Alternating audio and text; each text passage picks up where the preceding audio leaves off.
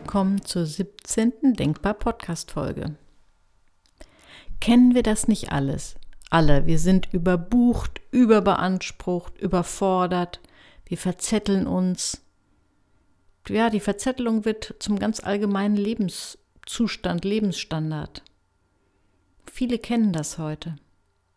Aber es gibt auch so eine Gegenbewegung, so eine Simplify-Bewegung, so eine Minimize-Bewegung. Da findet man auch ganz viele Bücher drüber, dass wir endlich unser Leben entrümpeln sollen, dass wir Reduktion wollen, dass es einfach weniger komplex sein soll in dieser hochmodernen, komplexen Welt. Und das ist auch gut, dass es diese Gegenbewegung gibt, weil wenn wir uns verzetteln, wenn wir uns überfordern, dann können wir nicht mehr produktiv sein. Unsere Seele wird instabil und es kommt auch nicht mehr viel Gutes dabei raus. Denn wir erreichen nicht mehr, wenn wir uns maximal abstrampeln, sondern eher, wenn wir das Entscheidende tun, wenn wir das wirklich Wichtige tun. Und eine Falle sind da zum Beispiel unsere To-Do-Listen. Wenn wir diszipliniert mit To-Do-Listen arbeiten und die To-Do-Liste ist wirklich immer ewig lang und wir arbeiten die einfach nur ab, dann kann es sein, dass wir ganz viel Unwichtiges tun und das Entscheidende nicht tun. Kennst du das Pareto-Prinzip? Das ist ein ganz lange schon gültiges, mal erforschtes Prinzip, dass wir mit 20 Prozent unserer Energie 80 Prozent unserer Leistung bringen können aber wenn wir dann auf 100 Prozent wollen, dann brauchen wir 80 Prozent unserer Energie, um dann noch diese 20 Prozent zu schaffen. Das heißt, es ist extrem wichtig, dass wir uns fokussieren, dass wir gucken, was ist in unserem Leben und für unser Vorankommen und für unsere Stabilität wirklich wichtig. Da kann man sich zum Beispiel die Frage stellen, wenn die Liste sehr lang ist, dass man sich mal einen nach dem anderen Punkt vorknüpft und sich fragt, muss ich das jetzt tun? Und zwar mit der Betonung, jeden, jedes einzelne Wort mal zu betonen. Erstmal die Frage, muss ich das jetzt tun? Oder kann ich es vielleicht tun? Und es gibt gar kein Muss. Oder ich stelle mir die Frage, muss ich das jetzt tun? Oder kann ich es vielleicht auch delegieren? Kann es vielleicht auch jemand anders tun? Muss ich das jetzt tun? Oder ist es eigentlich dran, dass ich jetzt was anderes mache, dass ich irgendwas anderes, viel Wichtigeres erledige? Aber ich kann auch den, das vierte Wort aus dem Satz betonen und mich fragen, muss ich das jetzt tun? Vielleicht ist jetzt in diesem Moment, an diesem Tag was anderes dran. Und man könnte natürlich auch noch das letzte Wort betonen, indem man sich fragt, muss ich das jetzt tun? Oder ist es dran, auch eine Sache mal loszulassen und liegen zu lassen? Ich habe vor kurzem ein Buch gelesen, das fand ich sehr interessant zu diesem Thema. Das nannte sich The One Thing, das die einzige Sache.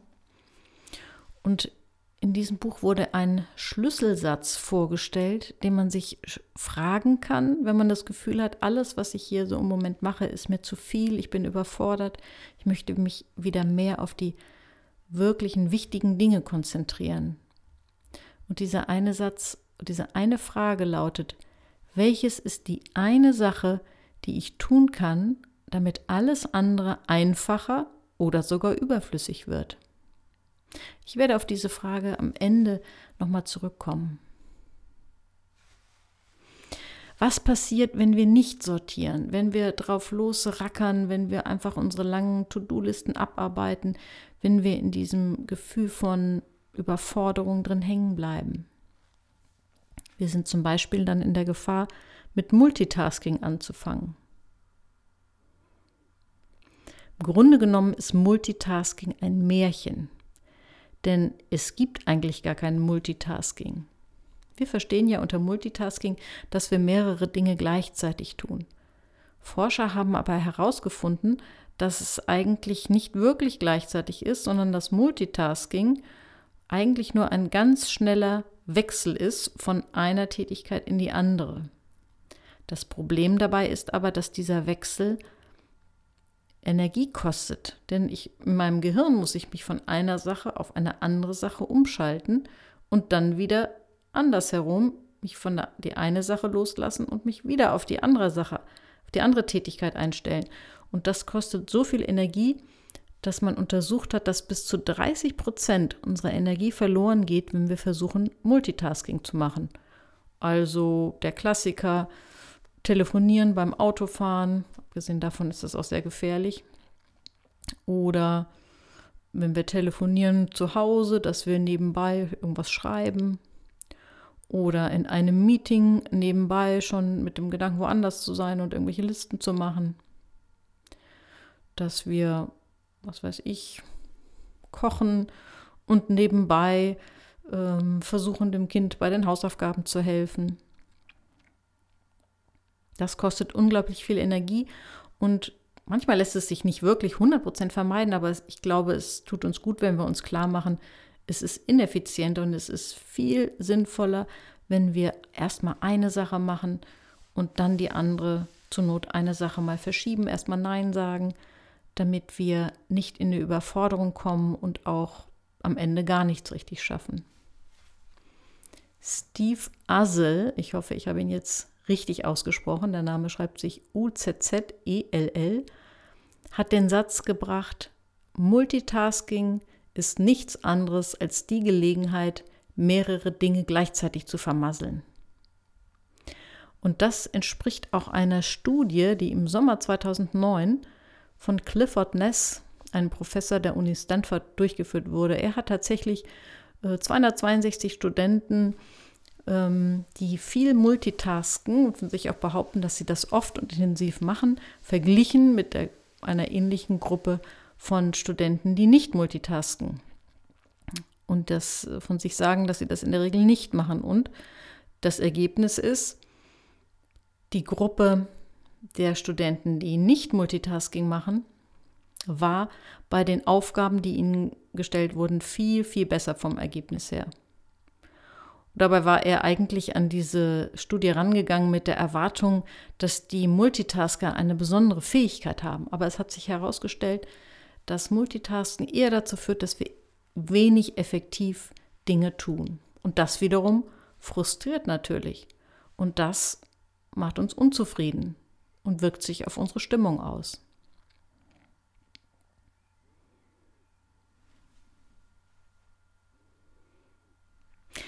Also es ist gut, wenn wir uns wirklich vor Augen halten, es tut unserer Seele gut und auch unserem, unserer Leistungsfähigkeit, wenn wir eine Sache nach der anderen erledigen.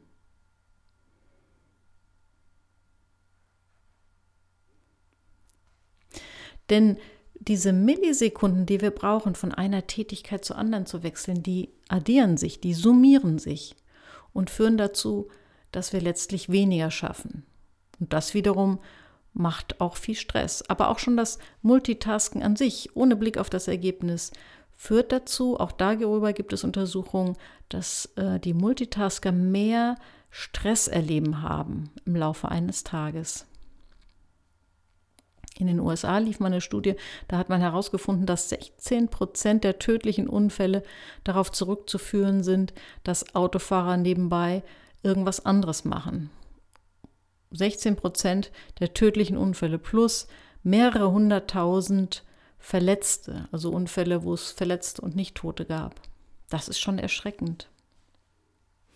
Der Schlüssel um Multitasking und um Überforderung zu überwinden ist also, dass wir uns auf eine Sache konzentrieren, dass wir Prioritäten setzen, dass wir immer wieder am Tag, dass wir auch immer wieder in unserer Wochenplanung und auch in unserer Planung von weiterführenden Zielen gucken, was ist wirklich wichtig, wo sind meine Prioritäten, was ist die eine Sache, die ich ganz konsequent verfolgen möchte. Ich komme nochmal zurück auf diese, diese Frage, die ich vorhin erwähnt habe. Ich will sie nochmal zitieren. Die hilfreiche Frage ist, welches ist die eine Sache, die ich tun kann, damit alles andere einfacher oder sogar überflüssig wird. Was, auf was kann sich das im Alltag denn beziehen? Das kann sich zum Beispiel im beruflichen auf etwas beziehen.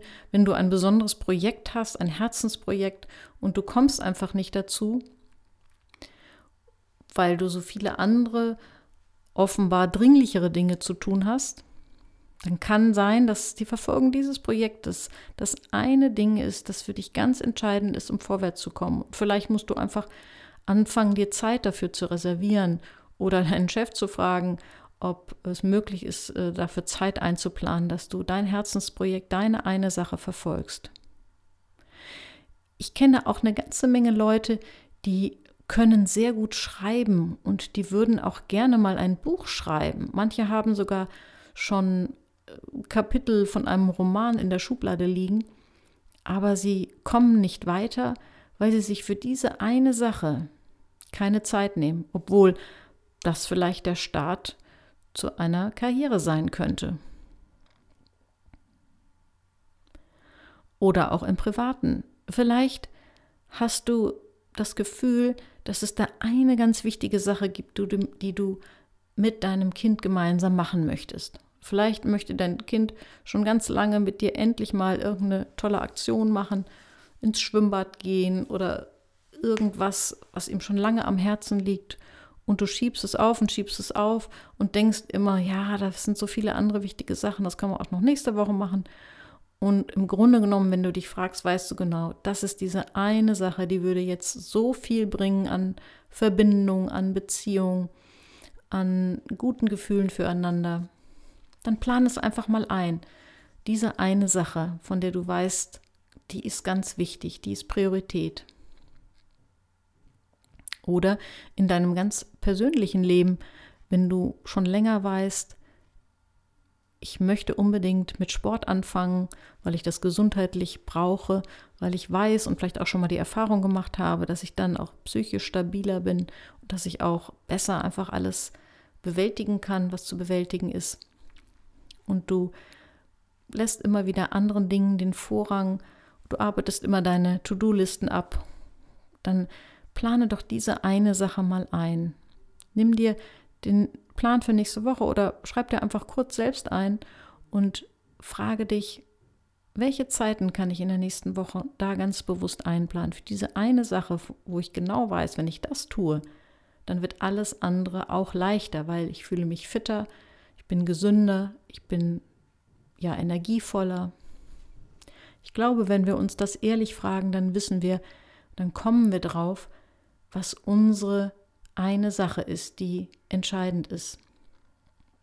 Manchmal geht es ja auch darum, sich Dinge abzugewöhnen oder anzugewöhnen. Auch wenn du eine Gewohnheit verändern möchtest, ist es wichtig, dass du dich zu einem bestimmten Zeitpunkt für eine Sache entscheidest. Wir können nicht alles gleichzeitig verändern.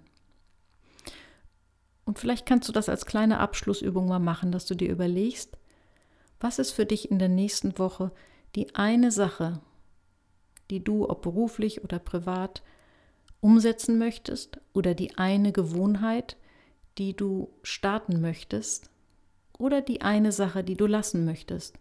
Und dann fokussiere dich drauf und nimm dir nur diese eine Sache vor und du wirst merken, dass es viel leichter ist, dass du dich weniger verzettelst, dass du zufriedener wirst. Und gönne dir die Zeit, das Multitasking zu lassen. Erlaube dir, diesen Zeitluxus, eine Sache nach der anderen zu machen. Und erlaube dir, Dinge einfach zu lassen, wo du weißt, das steht zwar auf meiner Liste, aber eigentlich muss ich es jetzt nicht tun. Ich wünsche dir viel Erfolg dabei, deine Prioritäten zu sortieren und wünsche dir, dass dein Alltag dadurch leichter wird. Viel Spaß beim Umsetzen.